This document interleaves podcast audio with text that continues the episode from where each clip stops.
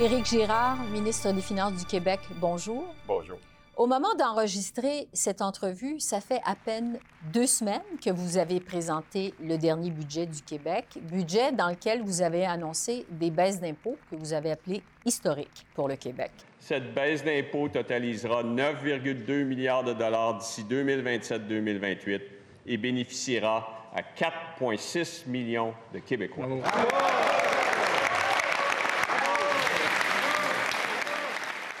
Deux semaines plus tard, il n'y a plus personne au Québec qui parle de ces baisses d'impôts. Est-ce que vous êtes surpris ou déçu que les Québécois soient passés aussi rapidement à un autre appel?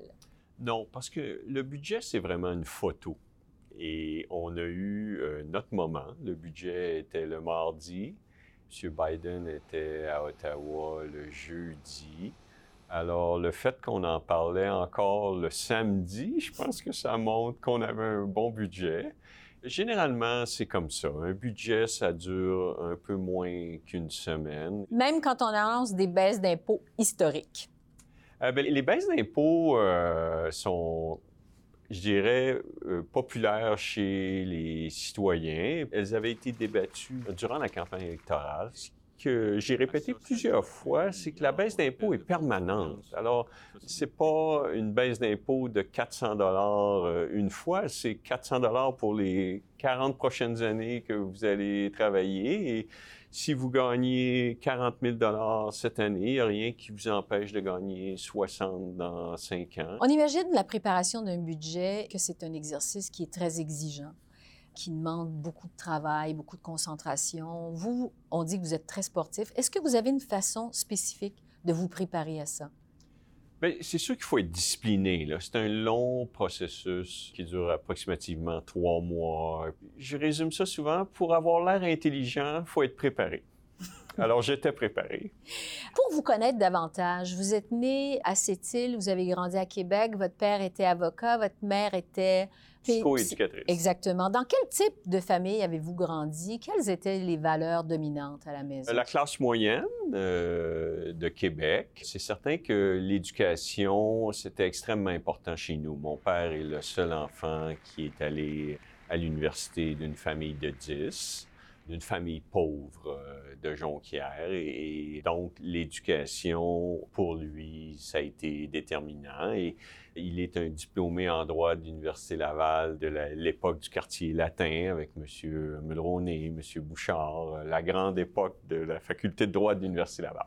Ma mère a donné sa vie à l'éducation. Elle était d'abord euh, éducatrice, classe d'accueil pour immigrants, euh, école alternative, préscolaire. Elle a fait une maîtrise en psychoéducation et puis après, elle a continué à enseigner et recevait des enfants chez nous pour euh, les aider dans leur cheminement. Donc, des gens qui avaient le sens de l'engagement, vos parents. Oui, et l'éducation, ça a toujours été une passion. Même lorsque je travaillais euh, à la Banque du Canada, à mm-hmm. Ottawa, comme jeune économiste, euh, j'allais donner du rattrapage en mathématiques à Gatineau. Vous avez euh, déménagé à Montréal pour faire euh, vos études en économie et finance à l'Université McGill. Qu'est-ce qui vous a attiré vers le monde de la finance? McGill avait un programme euh, qu'ils appelaient Joint Honors Economics and Finance qui comblait mes deux intérêts. Mais j'ai vite compris que l'économie, c'était extrêmement intéressant, mais que travailler comme économiste, c'était pas euh, si excitant que ça. C'était beaucoup plus excitant de travailler en finance parce que c'est un milieu hautement compétitif. Moi, je suis une personne compétitive. Quand je joue au tennis, je veux gagner. Quand je cours, je veux aller plus vite. Et en finance, on est en compétition contre la planète en entier sur des marchés financiers qui sont ouverts 24 heures sur 24. Il y a vraiment une adrénaline une compétitivité qui rend ça excitant. Avant de faire le saut en politique, vous avez travaillé pendant 24 ans à la Banque nationale. Vous avez gravi vraiment tous les échelons jusqu'au poste de trésorier. Quelles étaient vos fonctions à la Banque nationale? Parce qu'on dit que le poste de trésorier, c'est un peu le cerveau de la banque. Quelles étaient vos fonctions? Dans une banque, il y a plusieurs cerveaux. Il y avait 19 000 employés à la Banque nationale D'abord, à la base, moi, j'étais ce qu'on appelle un arbitragiste ou un cambiste spécialisé sur les produits dérivés de taux d'intérêt. Alors, il y avait une composante mathématique. Les taux d'intérêt, c'est l'aspect qui est le plus relié à l'économie. Donc, toujours mon intuition économique, mes mathématiques appliquées au marché financier, Ensuite, j'ai géré le bilan de la banque. On appelle ça la gestion de l'appariement. Puis je le dis parce que c'est exactement ce qui a fait défaut dans la banque euh, SVB, la Silicon mm-hmm. Valley Bank. Ils ont eu un problème d'appariement de risque de taux d'intérêt. Ça, c'était mon métier. Trésorier, c'est la gestion du capital et des liquidités de l'institution. Alors, il y a un mur de Chine dans une banque. D'un côté, il y a la business euh, client, avec les prêts, les dépôts. Puis de l'autre côté, il y a tout ce qui est le cerveau financier de la banque, où le capital de la banque est géré. Et puis c'est là que j'étais spécialisé. Au cours des 25 dernières années dans le secteur privé, j'ai toujours eu à cœur d'améliorer la qualité de vie de mes concitoyens. Et j'aimerais maintenant servir la population du lac Saint-Louis et les représenter à la table des décisions à Ottawa. Vous avez fait une première tentative sur la scène politique en 2015 sur la scène fédérale. Oui. Vous vous êtes présenté candidat conservateur avec Stephen Harper, mais dans un château fort libéral dans l'West Island. Finalement, vous vous êtes fait battre. Oui. mais bon, vous avez fait votre entrée en politique finalement sur la scène provinciale en 2018 avec la CAQ. On dit que c'est très fréquent qu'un politicien s'intéresse à la finance mais très rare qu'un financier s'intéresse à la politique. Vous, vous auriez pu rester à la Banque nationale, très bien gagner votre vie. Qu'est-ce qui vous a attiré vers la politique? Bien, d'abord, j'avais déjà très bien gagné ma vie. Alors, il y a une limite au, plaisir de l'accumulation. Je veux dire, un, moment donné, ma maison était payée, puis j'avais assez d'argent, mais j'ai toujours voulu aller en politique. Et en fait, j'ai toujours dit à la banque que j'allais quitter que j'aspirais à faire de la politique. Et la banque a été vraiment un bon citoyen corporatif parce qu'en 2015, ils m'ont donné un congé civique. Alors, je suis la première personne qui a eu un congé civique de la banque. C'était entendu que si je perdais, je pouvais revenir dans le même emploi de trésorier. Puis j'avais choisi mon comté aussi. J'allais gagner si M. Harper gagnait. C'est certain que le Parti conservateur qui n'a pas de député sur l'île de Montréal depuis Bob Layton, qui est le père de Jack Layton, ça commence à faire longtemps. Mm-hmm. En 2015, le Parti conservateur pensait pouvoir gagner trois comtés à Montréal et n'en a gagné aucun.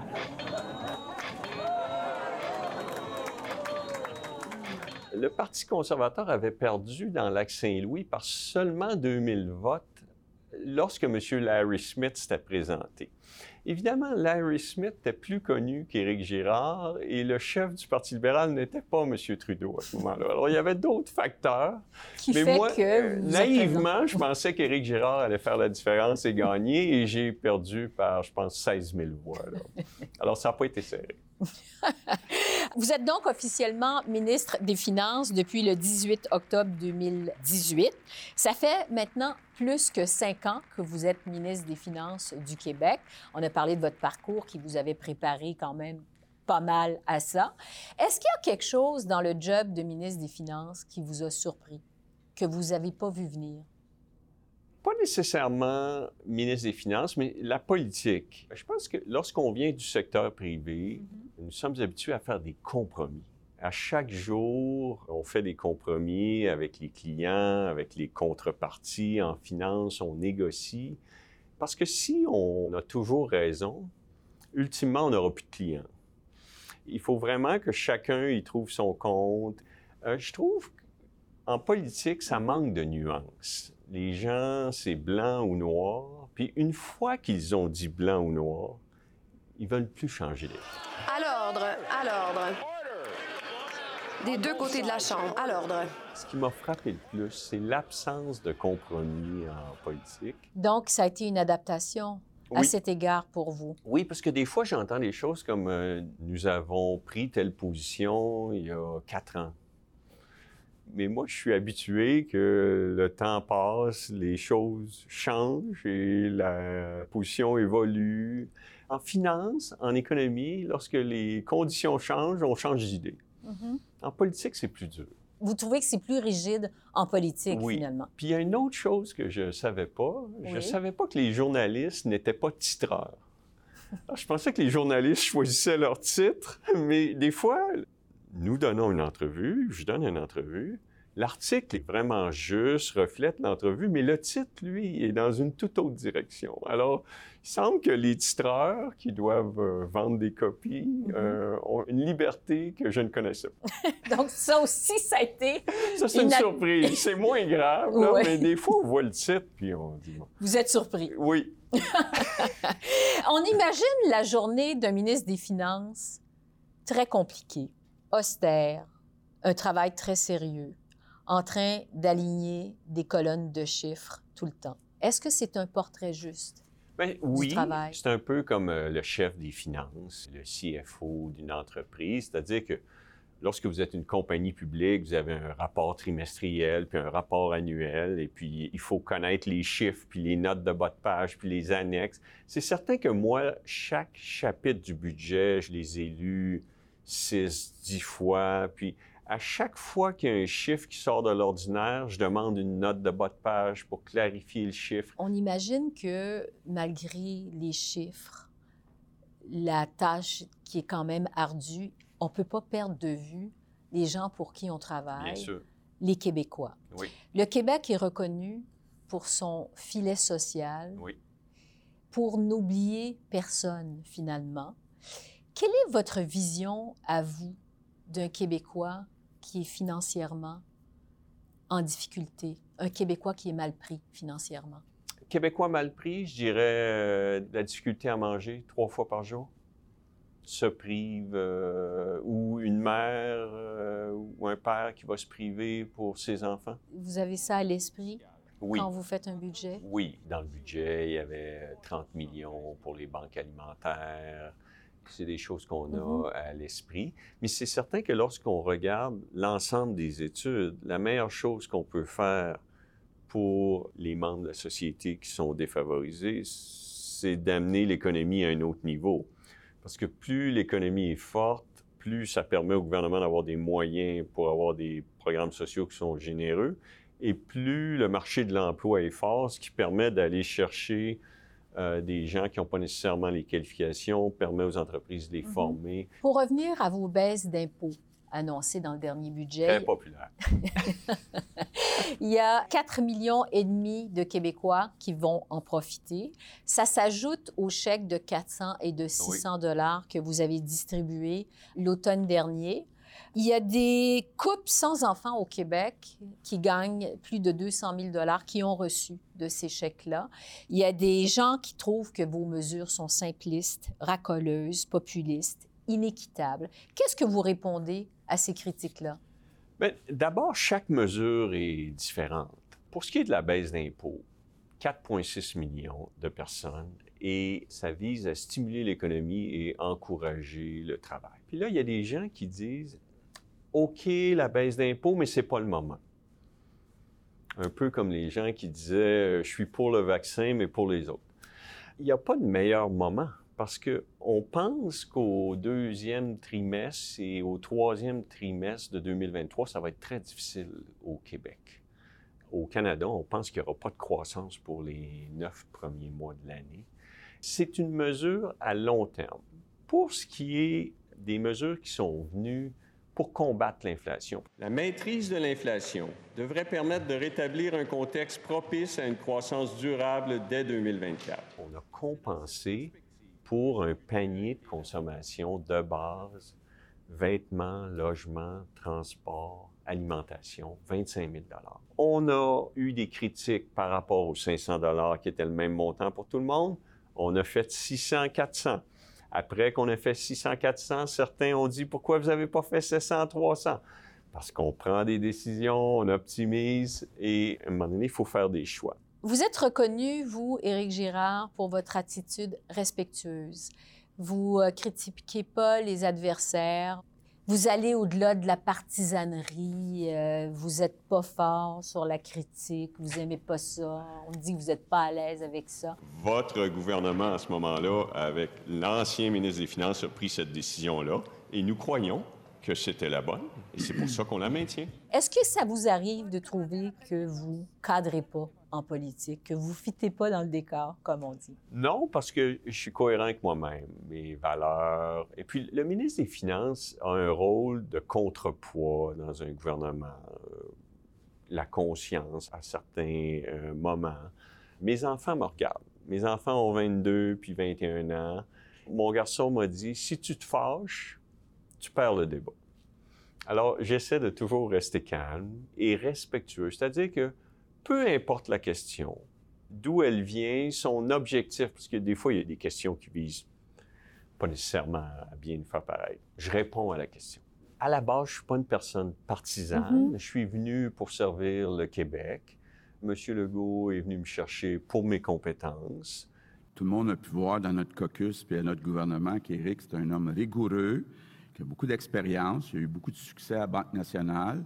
On est très chanceux de l'avoir qui se représente dans le groupe. Je pense que je suis à la bonne place. Et puis, on est une équipe. Il y en a d'autres qui sont plus partisans, il y en a- il y en a qui sont moins. Lors du dernier budget fédéral, Oui. votre homologue, Chrystia Freeland, a annoncé 13 milliards, on le sait, sur 5 ans pour le programme de soins dentaires. on a un plan pour l'expansion des soins dentaires que tous les Canadiens moins nantis auront la possibilité d'utiliser ce système. On doit aussi être conscient des besoins et des systèmes divers dans tout le Canada, incluant le Québec, qui a un autre système et une autre approche. Nous savons cela. Le Québec, qui a déjà son programme de soins dentaires, veut prendre cet argent-là, le mettre ailleurs en santé. Il y a eu tout le débat sur les transferts en santé Oui. sans condition. Après deux ans, presque deux ans, durant lesquels le premier ministre connaissait les attentes et les demandes des provinces, on était en droit de s'attendre à davantage qu'un pétard mouillé. On était en droit de s'attendre davantage qu'à, essentiellement, l'indexation du sous-financement. Est-ce que vous trouvez, vous, que le gouvernement fédéral empiète trop sur les champs de compétences du Québec et des autres provinces? C'est pas juste une question du Québec contre le fédéral. Il y a une partie prenante qui est très importante, qui est les citoyens dans ce débat-là. Et les citoyens, euh, les juridictions, ça les concerne moins. Euh, bien qu'il faut respecter les, les champs de compétences. Alors, c'est certain que nous, on aurait pris des sommes supplémentaires en santé. Maintenant qu'ils ont annoncé leur programme, mais on va travailler pour trouver un compromis. Et le compromis, c'est pas juste le compromis entre le fédéral et le Québec, c'est aussi tenir compte de la partie prenante qui est les citoyens. Nous, notre programme il est universel, indépendant du revenu. Mhm. Étonnamment, le fédéral, son programme n'est pas universel. C'est certain que je maintiens ce que j'ai dit. On n'a pas eu suffisamment d'aide en santé. Et là arrive ce nouveau programme. Alors clairement, ils avaient de l'argent. Ils ont choisi de euh, bonifier ce programme. Mais encore une fois, c'est eux qui gouvernent, c'est leur budget. J'étais très heureux du 82 milliards sur 10 ans pour la transition énergétique.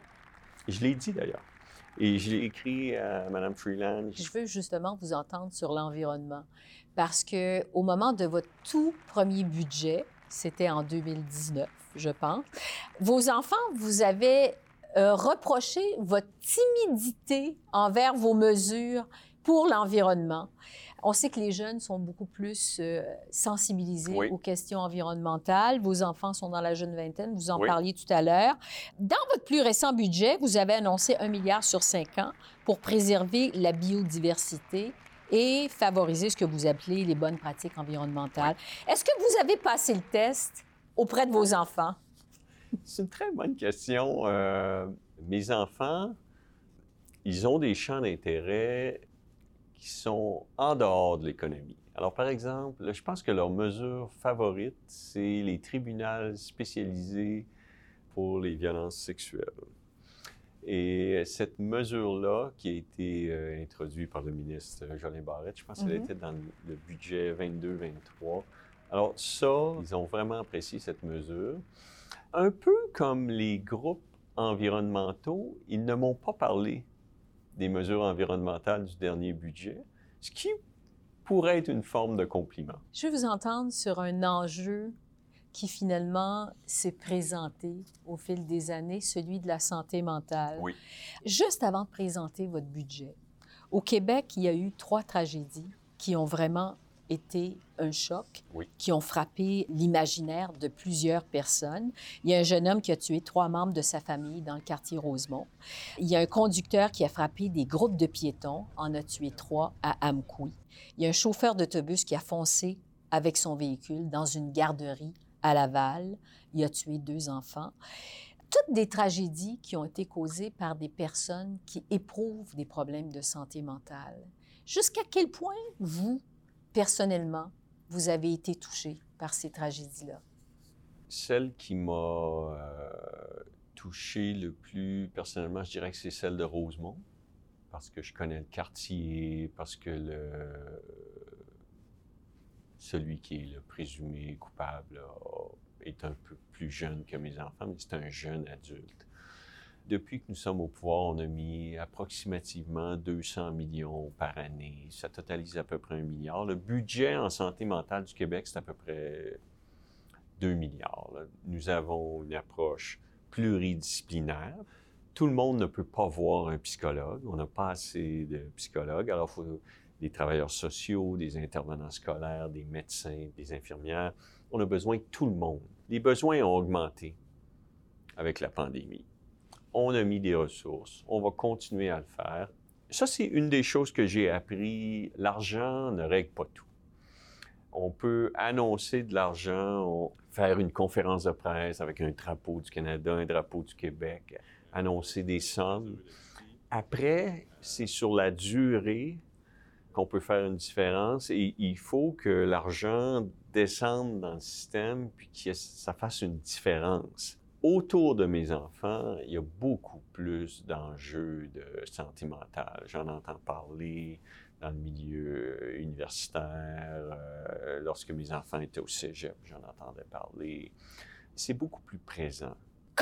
Voyez-vous votre rôle en tant que ministre responsable des relations avec la communauté anglophone? On sait qu'il y a la loi 96 qui a créé des tensions Oui. avec la communauté anglophone. Comment voyez-vous votre rôle à cet égard?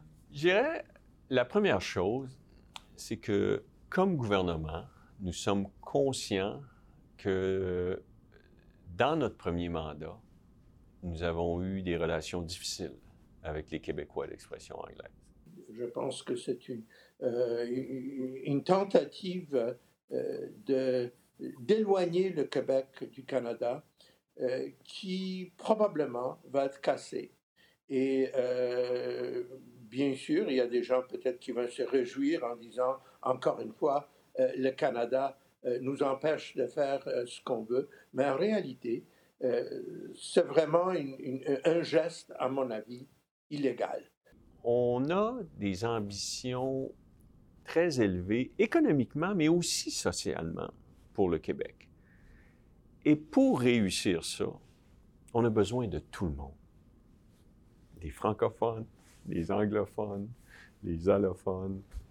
On a besoin que tous les Québécois soient fiers du Québec.